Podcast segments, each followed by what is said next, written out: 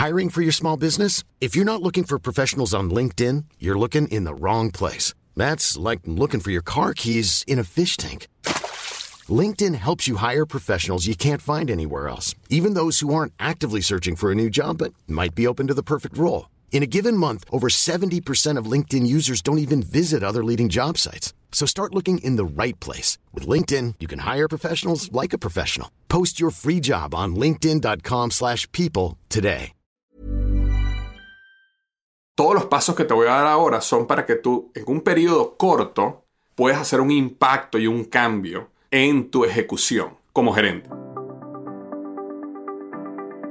El liderazgo comienza con la capacidad que tenemos de liderarnos a nosotros mismos. Es tomar control de lo que podemos tomar control. Es entender que tenemos un potencial gigante. Es decidir que la suerte se mueva en nuestro favor. En el podcast Liderazgo Hoy sabemos que si queremos lograr algo grande en la vida, necesitamos de otros. Necesitamos liderar, influir, inspirar, transformar. Es entender que la vida no es sobre mí, sino sobre nosotros. Es convencerse de que al frente de nosotros tenemos una gran aventura, algo que nos llama, que nos enciende el corazón y nos dice que allá afuera hay algo grande, esperando a que le digamos sí. Y que el éxito es inevitable. Bienvenido y bienvenida al podcast Liderazgo Hoy con Víctor Hugo Manzanilla.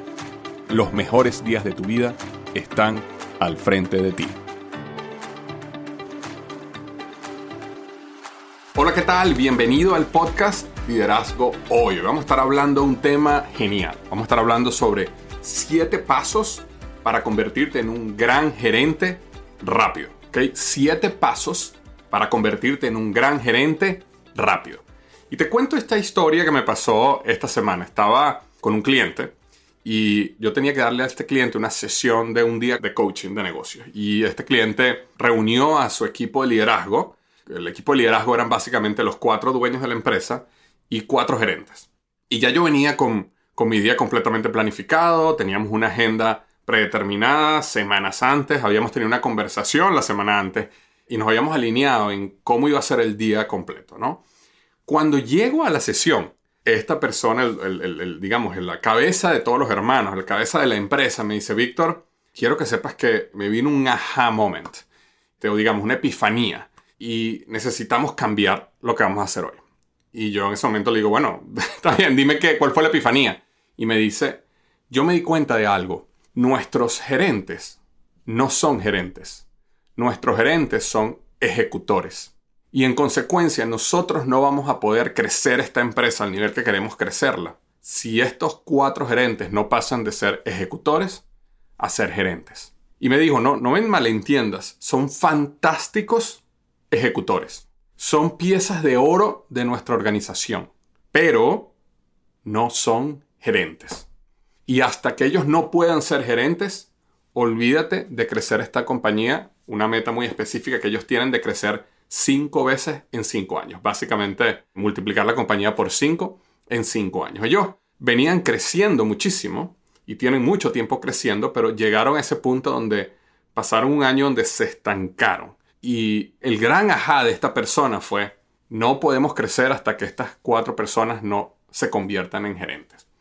Entonces yo llego a la sesión, ya tenía una agenda predeterminada, y me enfrento a este problema, que es que, ¿qué voy a hacer ahora? Porque todo lo que tenía planificado era importante para la compañía, pero ahora tenemos un problema más grande que tenemos que empezar a resolver hoy.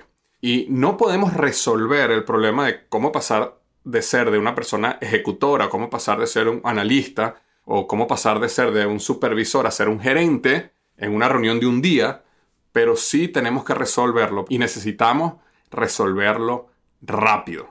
La compañía no podía esperar o no puede esperar un año para que estas personas se conviertan en gerentes. Y de lo que sucedió en esa sesión fue la, la inspiración para hacer este episodio, porque creo que hubo mucho ahí que puedo traer al podcast y que te puede ayudar a ti, bien sea que ya seas un líder de una organización y quieras ayudar a tu gente a ser gerentes, o que tú seas una persona que quiere mejorar sus habilidades gerenciales, o tú seas una persona que es un supervisor, es un asistente, es un analista y quiere llegar a ser gerente.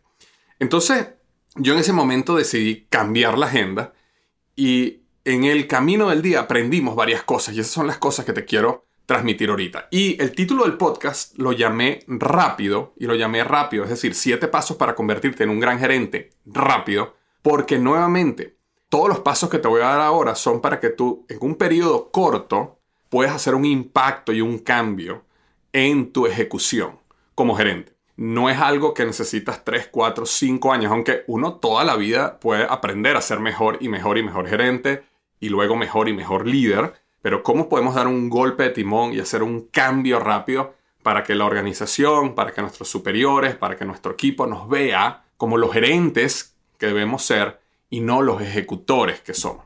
Y permítame empezar básicamente creando la distinción de ejecutor y gerente, ¿no? O mejor dicho, permíteme empezar explicando qué es un gran ejecutor. Porque el gran problema con las personas que tienen el título de gerente, pero que se llama, es decir, ellos se creen gerentes porque su título es gerente, pero la realidad es que son ejecutores. Son estas personas que pasan todo el día ocupados en tareas. Son personas que pasan todo el día ejecutando. Son personas que piensan y dicen frases como esta. Bueno, si yo no lo hago, nadie lo va a hacer yo tengo que tomar esto porque si no la compañía no sale adelante. Las cajas no van a poder salir o el despacho no sale si yo no hago esto, esto y esto, así que tengo que hacerlo. Es decir, son personas que son fantásticas, son personas que valen oro para la organización, como me decía esta persona, pero son personas que están todo el tiempo ejecutando. Desde que llegan a la oficina hasta que salen o, apagan su computador, están en un proceso constante de ejecución están en un proceso constante de responder email, están en un proceso constante de meter facturas, están en un proceso constante de apretar botones para que las cosas se muevan. Esos son los ejecutores. Y aunque ser gerente requiere una porción de ejecución, no puede ser todo. Y de hecho, probablemente no puede ser ni siquiera la mayoría de tu día estar en un proceso de ejecución. Entonces, vamos a, a comenzar con estos pasos para convertirte en un gerente rápido. Y el primer paso que es importante es entender que pasar de ejecutor a gerente es un problema primeramente de mentalidad. Es un problema primeramente de mentalidad. ¿Qué quiero decir con esto? Cuando yo empecé esta conversación con estos cuatro gerentes durante la reunión, lo primero que me di cuenta es que el problema era mentalidad era un problema de un chip que tienen en la cabeza programado. Y me di cuenta porque las conversaciones y los temas pasaban de conversaciones elevadas, es decir, explicarles cómo para que esta compañía crezca 5x en 5 años, necesitamos que todo el mundo eleve su nivel de valor en la compañía y su nivel de toma de decisiones y su nivel de gerencia y la respuesta de estas personas era nuevamente iba a casos muy específicos. Por ejemplo, bueno, sí, pero es que yo estoy súper ocupado y si yo no hago esto, entonces las facturas no salen. Y si las facturas no salen, entonces tú te pones, tú te molestas porque no nos pagan. Y entonces se iban siempre a casos específicos y se iban siempre a la ejecución nuevamente, ¿verdad? Se iban siempre a lo que llamamos la minucia en inglés, ¿no? En los detalles, los detallitos. Y me daba cuenta en la conversación que no podían elevar su nivel de pensamiento, ni siquiera en la conversación. Entonces, eh, lo primero que me di cuenta en esta, en esta interacción es que era un problema de mentalidad.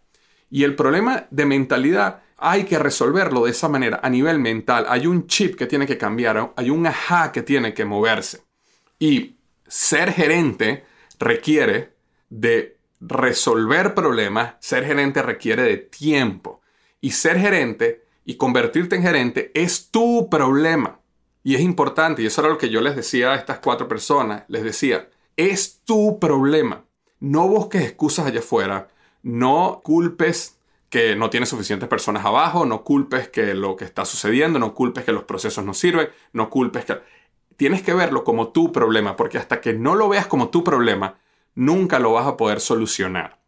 Y te voy a contar un gran ajá de un amigo que tiene un cargo muy alto en una compañía internacional. Y esta persona tenía dos roles súper importantes. De hecho, a él lo habían ascendido a un rol bien importante y en un momento durante, digamos, los primeros seis meses que él tenía ese rol, despidieron a otra persona que tenía un rol similar al de él y se lo dieron a él temporalmente, entre comillas. Y le dijeron, mira, mientras que conseguimos a la persona, necesitamos que tú hagas ambos roles. Y este amigo empezó a ejecutar ambos roles y estaba desesperado. No tenía tiempo, no, no, podía ejecutar ninguno de los dos bien. Y de hecho, como amigos, conversamos muchas veces y él me planteaba su frustración mes tras mes, mes tras mes. Y, sé que estuvimos conversando este tema como por un año y medio, ¿no? Donde cada vez que hablaba con él, él le preguntaba, mire, ya te, ya te hablaron de cuándo van a reemplazarte, cuándo van a traer a esta otra persona. Mira, todavía no se ha decidido. Yo creo que un trimestre, la cosa está horrible, hermano. No tengo tiempo para dormir, no tengo tiempo para hacer nada, no tengo no estoy haciendo bien ninguno de los roles y siempre estaba en su mentalidad, ¿verdad? Su mentalidad estaba entrampada en que la solución era que iban a traer otra persona. Entonces, durante todo este año y medio, él estuvo quejándose, estuvo amargado, estuvo subproductivo en ambos roles, porque en su mente él pensaba que la única solución se la había prometido el jefe de él, el CEO, que es que iba a contratar a otra persona eventualmente y le iban a quitar ese pedazo del rol. Entonces, por otro lado, para terminar la historia, este amigo es una persona súper ambiciosa y con un gran potencial y su objetivo es llegar a ser CEO también. Y así claramente se lo planteó a su jefe, al CEO, y le dijo, mira, eventualmente yo, yo quiero tu rol, yo quisiera que en el momento que tú te retiraras, yo pudiera ser una de las personas que tuviera la oportunidad de tomar tu rol. Y este CEO le dijo algo que fue lo que le dio el aha moment a él. Y le dijo, mira, Tú quieres ser el CEO de esta compañía, pero durante un año y medio te has estado quejando y cada vez que nos reunimos me preguntas cuándo voy a contratar a otra persona para hacer el otro rol. Te la pasas quejándote que estás haciendo dos roles. Explícame cómo tú vas a poder ser CEO de esta empresa si no puedes ni siquiera hacer dos roles o los haces todo el tiempo quejándote. Y le dijo, quiero que entiendas algo. Si tú de verdad quieres ser CEO, entonces los dos roles son tu problema no mi problema, son tu problema.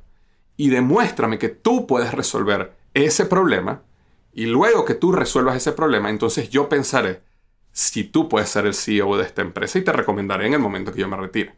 Y esa conversación, este amigo me llamó después de la conversación porque me decía, Víctor, esta conversación me dio el gran ajá. No era que yo tenía que esperar que él contratara a otra persona era que yo tenía que resolver el problema que estaba teniendo y el problema que estaba teniendo es que tengo dos roles demasiado grandes para yo manejarlos. Entonces, en el momento que él cambió su mentalidad, él empezó a pensar en soluciones. ¿Y cuáles fueron esas soluciones? Bueno, mira, si yo voy a manejar estos dos roles de manera indefinida, entonces yo necesito tener una persona que sea como mi mano derecha en este rol y una persona que sea mi mano derecha en este rol, donde ellos se encarguen de todo este tipo de actividades y esta persona se encargue de todas estas actividades y yo me voy a encargar específicamente solo de A, B y C acá y solo de C, D y E acá.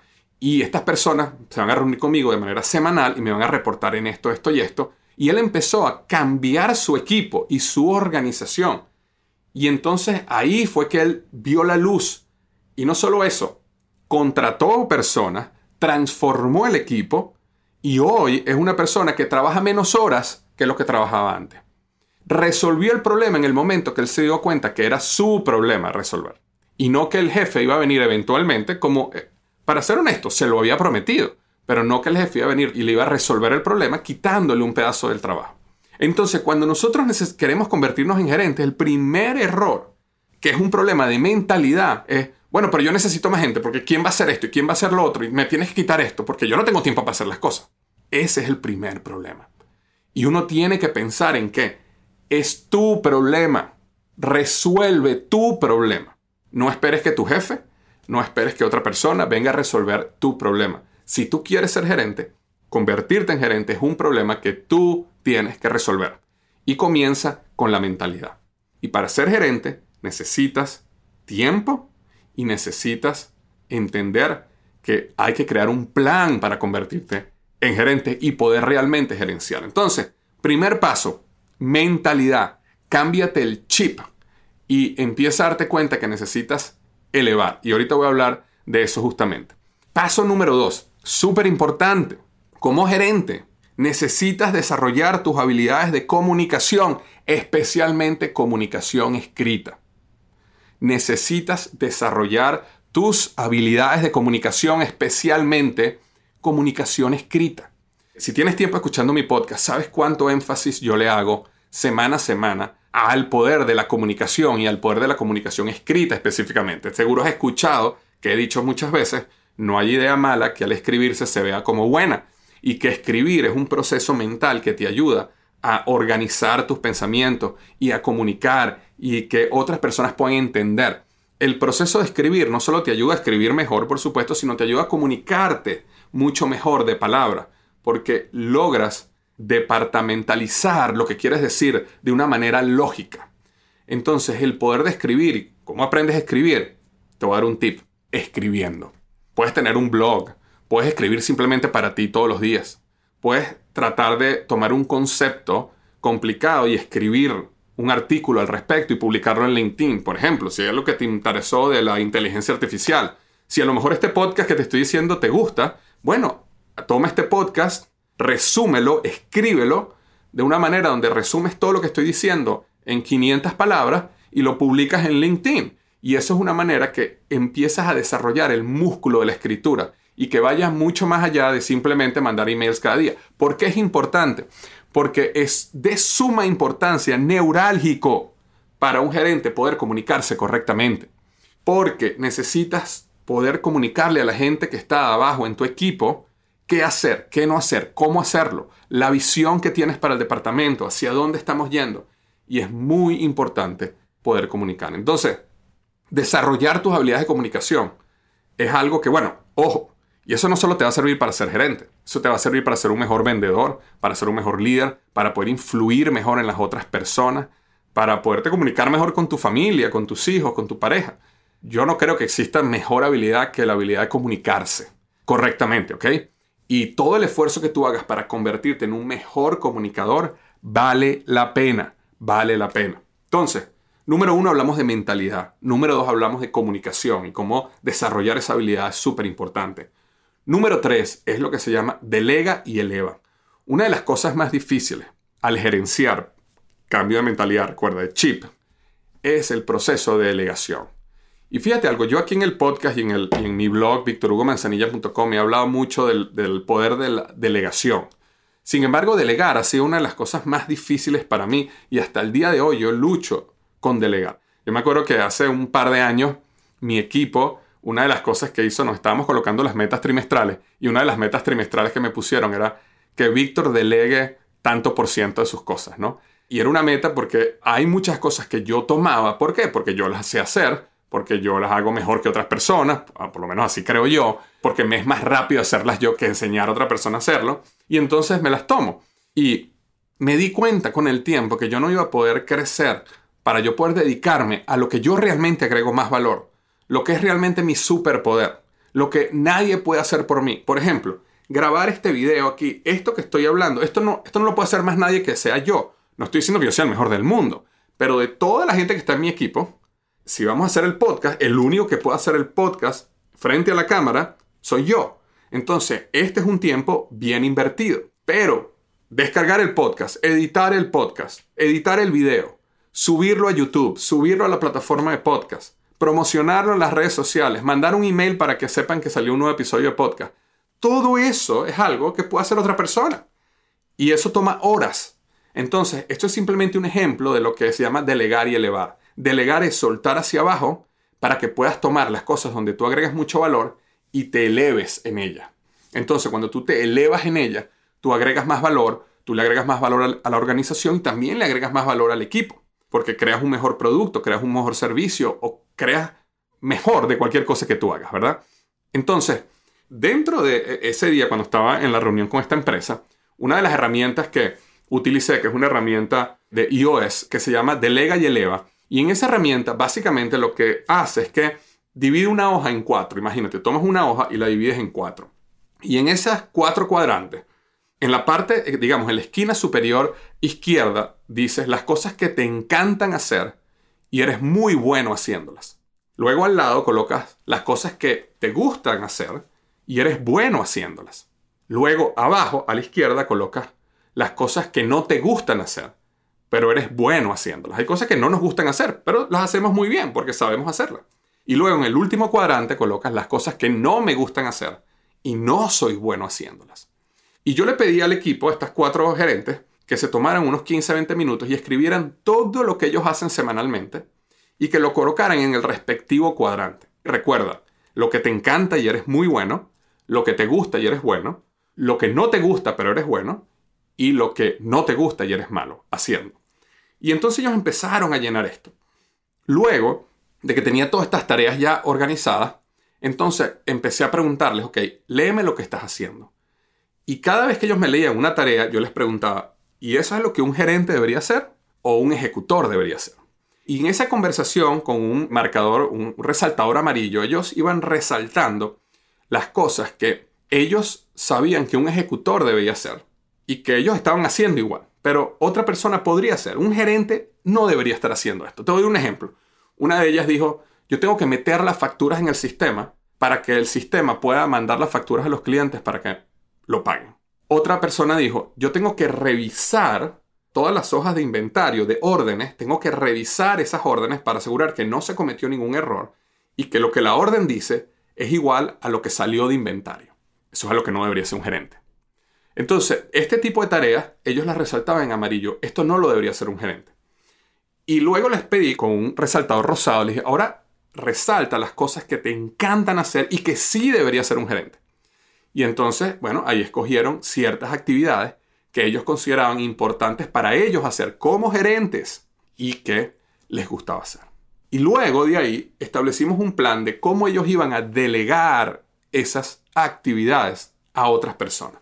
Y ese plan incluía entrenar a personas debajo de ellos, ese plan incluía contratar a otra persona, inclusive había plan donde era contratar una persona dos horas a la semana para que haga esta revisión en Excel para asegurar que lo que está en inventario y lo que está en órdenes es igual. Y eso les iba a costar una cantidad ínfima. ¿Por qué? Porque es una persona que a lo mejor está en otro país, que no cobra costoso y que lo único que ellos necesitan de esa persona son dos horas a la semana.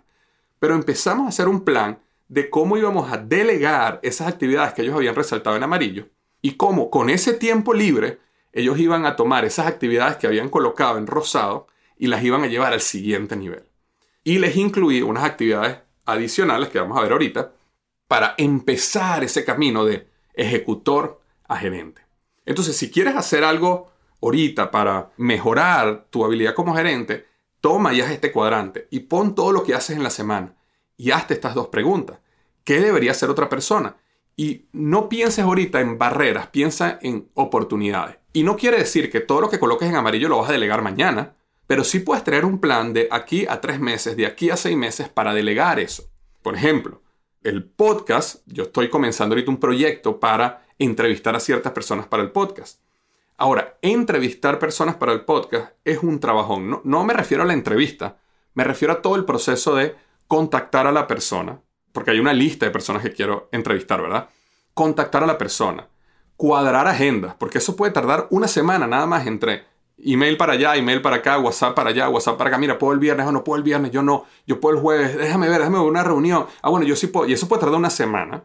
Agendar la reunión, mandar el link de Zoom, estar listo con las preguntas listas para tener la entrevista, grabar la entrevista, luego de grabar la entrevista, editar la entrevista. es decir, todo ese proceso toma tiempo. Entonces, lo que yo hice fue que contraté una persona por cinco horas a la semana para que me hiciera todo el proceso menos la edición porque tengo una persona específicamente que hace edición.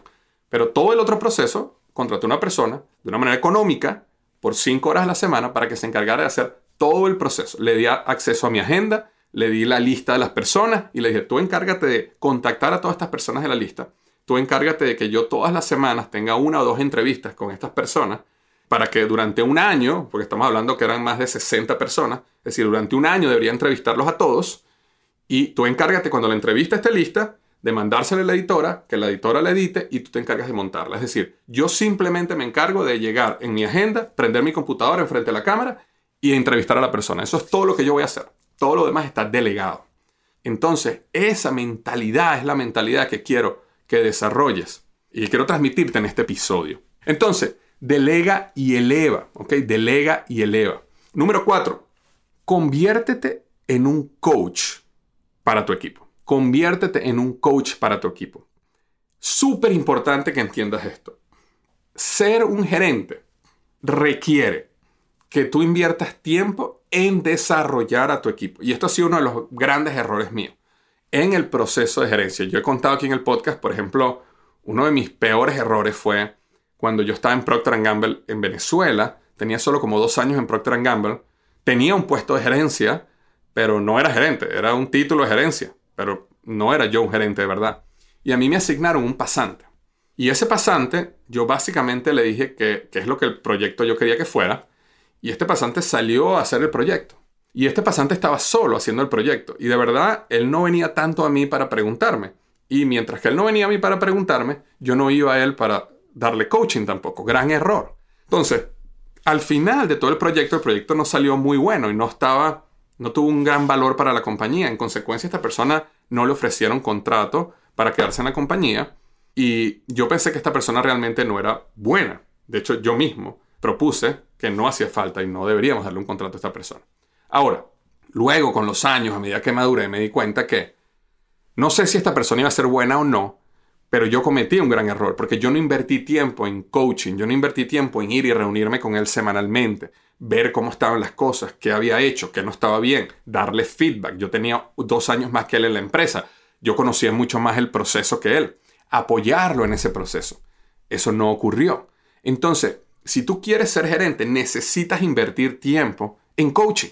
Ahora, ¿qué pasa? Las personas con mentalidad ejecutora me van a decir, Víctor, pero es que yo no tengo tiempo para coaching. Ese es tu problema. Ese es tu problema. Tienes que conseguirlo.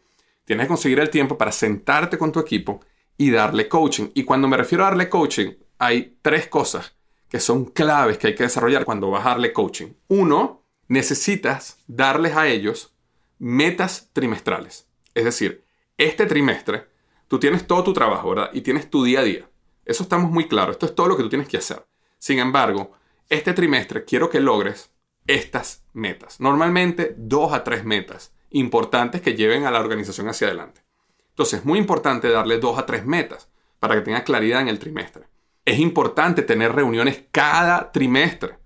Reuniones cada trimestre con esta persona, sentarte con él o con ella y ver cómo estuvo el trimestre pasado, cómo estuvieron esas metas que le pusiste, cómo esa persona se está sintiendo, es decir, darle una evaluación de cómo lo ves tú y la percepción que tú tienes y cuáles son las metas del siguiente trimestre. Entonces es muy importante esta reunión trimestral. Y luego reuniones semanales.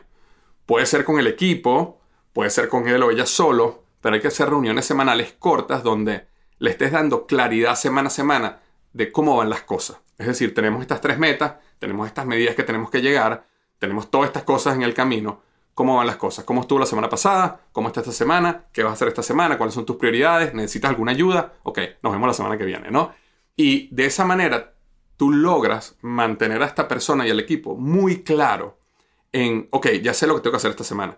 Entonces, eso le da mucha claridad porque cuando tienes la reunión trimestral, la persona ya ve en un trimestre todo lo que tiene que lograr, pero luego semanalmente recibe una guía. Y eso es importantísimo, importantísimo como parte del proceso de coaching. Me ha pasado, conozco muchos gerentes que no se reúnen con su equipo nunca. Eh, a lo mejor se reúnen semanalmente simplemente para, para responder cualquier duda y, y apoyarlos en algún proyecto, pero no tienen una reunión trimestral donde conversen. Mira, así es como están yendo las cosas. Esta es la percepción. Mira, ¿cómo te estás sintiendo tú en el trabajo? ¿Cómo te estás sintiendo tú este trimestre? ¿Qué cosas buenas ves? ¿Qué cosas malas ves? Mira, esta es la percepción que yo tengo de ti. Imagínate que una persona piensa que es una superestrella, pero tú como jefe piensas que es malo. Entonces, ¿qué pasa? Cuando llegas al final del año y se hace su revisión anual, hay una gran sorpresa, porque la persona pasó todo el año pensando que era un gran, digamos, un gran miembro del equipo y el jefe pasó todo un año pensando que era mediocre. Y eso no puede pasar, eso hay que atacarlo trimestralmente. Muy importante como parte del coaching las reuniones trimestrales y luego reuniones cortas semanales, simplemente para mantener a la gente enfocada en lo que tiene que tener. Ok, número 5. Necesitas aprender herramientas básicas de gestión todos nosotros tenemos diferentes personalidades, ¿verdad? Hay personas que somos mucho más orientados a los detalles, somos personas organizadas, somos personas que tenemos la capacidad de seguir un proceso paso a paso, entonces la gestión se nos hace fácil. Hay personas que son mucho más, eh, digamos, dirigidas a la creatividad, a la parte social, eh, son más extrovertidos quizás, y les cuesta un poco el orden, les cuesta un poco llevar un calendario organizado, les cuesta un poco seguir los procesos. Y hay una parte de nuestra personalidad que juega en contra de eso o a favor de eso. Sin embargo, eso no es excusa para no aprender los procesos básicos las herramientas básicas de gestión. Y cuando yo hablo gestión me refiero a dos cosas. Gestión se refiere a gestión de recursos y gestión de tiempo. Entonces, cuando hablamos gestión de recursos, me refiero a tu equipo y al presupuesto financiero. Cuánto dinero hay, cuánto dinero tienes, cuánto dinero queda. Y cuando hablo de tiempo, me refiero a qué se va a hacer esta semana, qué se va a hacer la semana que viene, cuándo va a estar listo este proyecto. Tener un sistema, el que funcione para ti, una hoja de Excel, un software súper complicado como Project Management, como Microsoft Project o Asana o Trello, donde tengas organizado los proyectos, la tarea, las metas del trimestre, qué va a pasar cada semana y puedas organizar tus recursos, personas, dinero y tiempo, es importante para un gerente. Un gerente necesita tener control de esas tres variables. Personas, dinero y tiempo. Súper importante. Entonces, hay gente que lo hace en una hoja de Excel muy sencillo y no hay problema, pero lo tiene organizado. Y hay personas que lo hacen en un software más complejo, pero lo tiene organizado. Busca la que sirva para ti. Pero tú necesitas tener un control de cuánto dinero hay en el banco, cuál es tu presupuesto, qué tan cerca vamos del presupuesto, cuánto se ha gastado, cuánto nos queda. Todo eso es muy importante. Porque ¿qué pasa? Eso es lo que te permite, como gerente, poder ver un problema antes que se convierta en un desastre. Entonces, un gerente de verdad no puede llegar y decir, mira, nos pasamos de presupuesto, jefe. ¿Cómo que nos pasamos de presupuesto? Sí, no, mira, nos pasamos de presupuesto. ¿Cómo tú te vienes a dar cuenta hoy que nos pasamos el presupuesto? Tú debiste haber, hace dos meses, haber detectado que íbamos en una tendencia, que nos íbamos a pasar de presupuesto.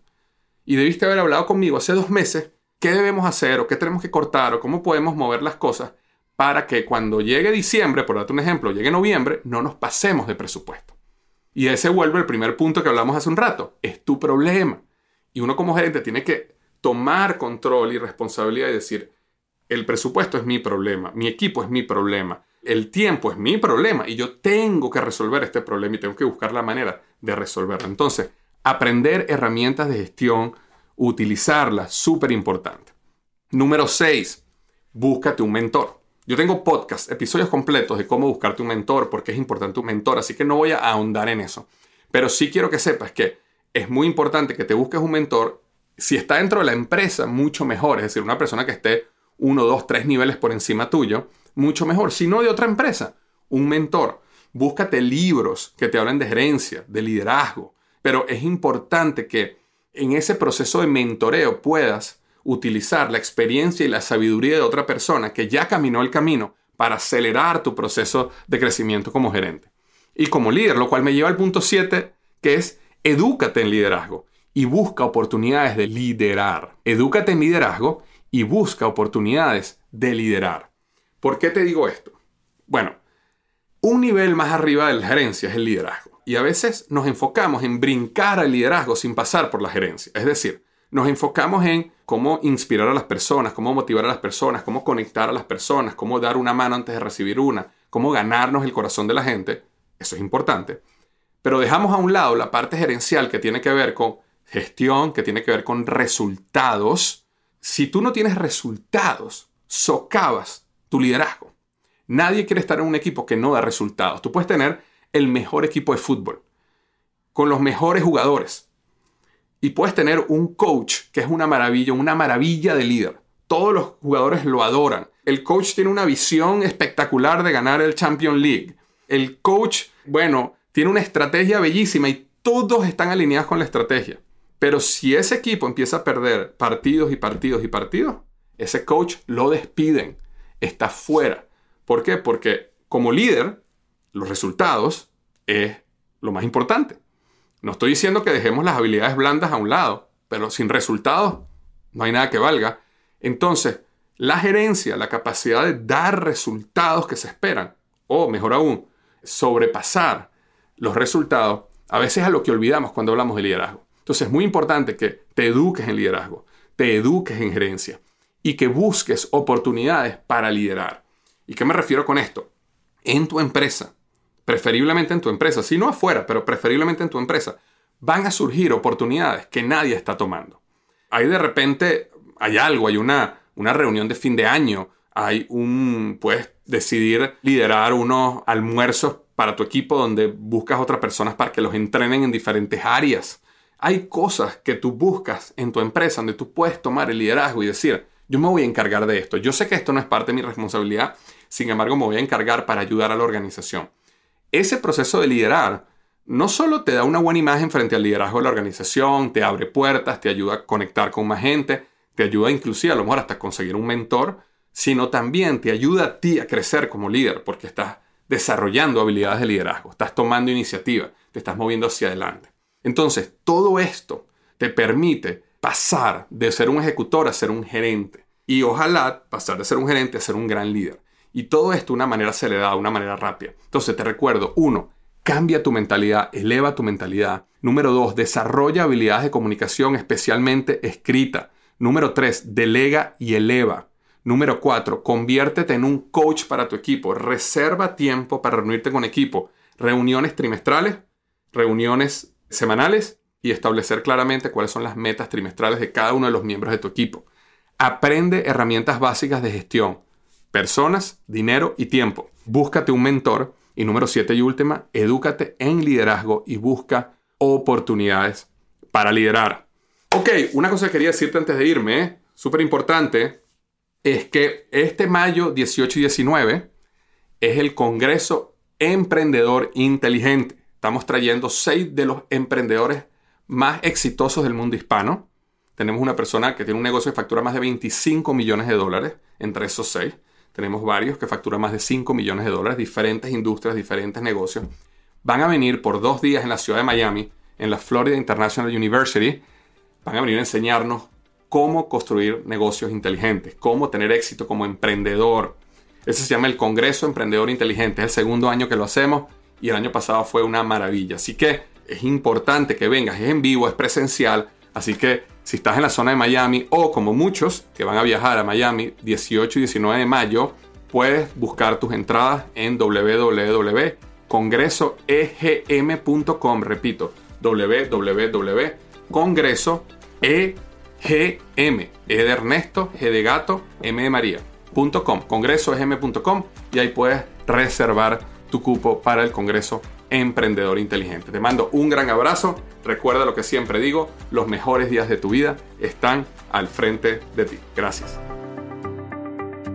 Antes de irme, quiero pedirte que no olvides lo más importante, llevar a la acción algo que hayas aprendido hoy. La única manera de que estos minutos que pasamos juntos hayan valido la pena es que pongas en acción algo de este episodio. También quiero decirte que si no estás suscrito a mi boletín semanal, te estás perdiendo de lo mejor. Es un correo semanal de valor donde discuto temas de liderazgo, productividad y negocios. Únete a más de 140.000 personas que semanalmente reciben este boletín totalmente gratis en www.victorhugomanzanilla.com. Recibirás ideas, herramientas y estrategias de alta calidad que cambiarán tu vida. Esa es mi promesa. www.victorhugomanzanilla.com y transforma tu potencial en resultados. Un millón de gracias por acompañarme hasta el final de este episodio del podcast Liderazgo Hoy. Nos vemos la semana que viene.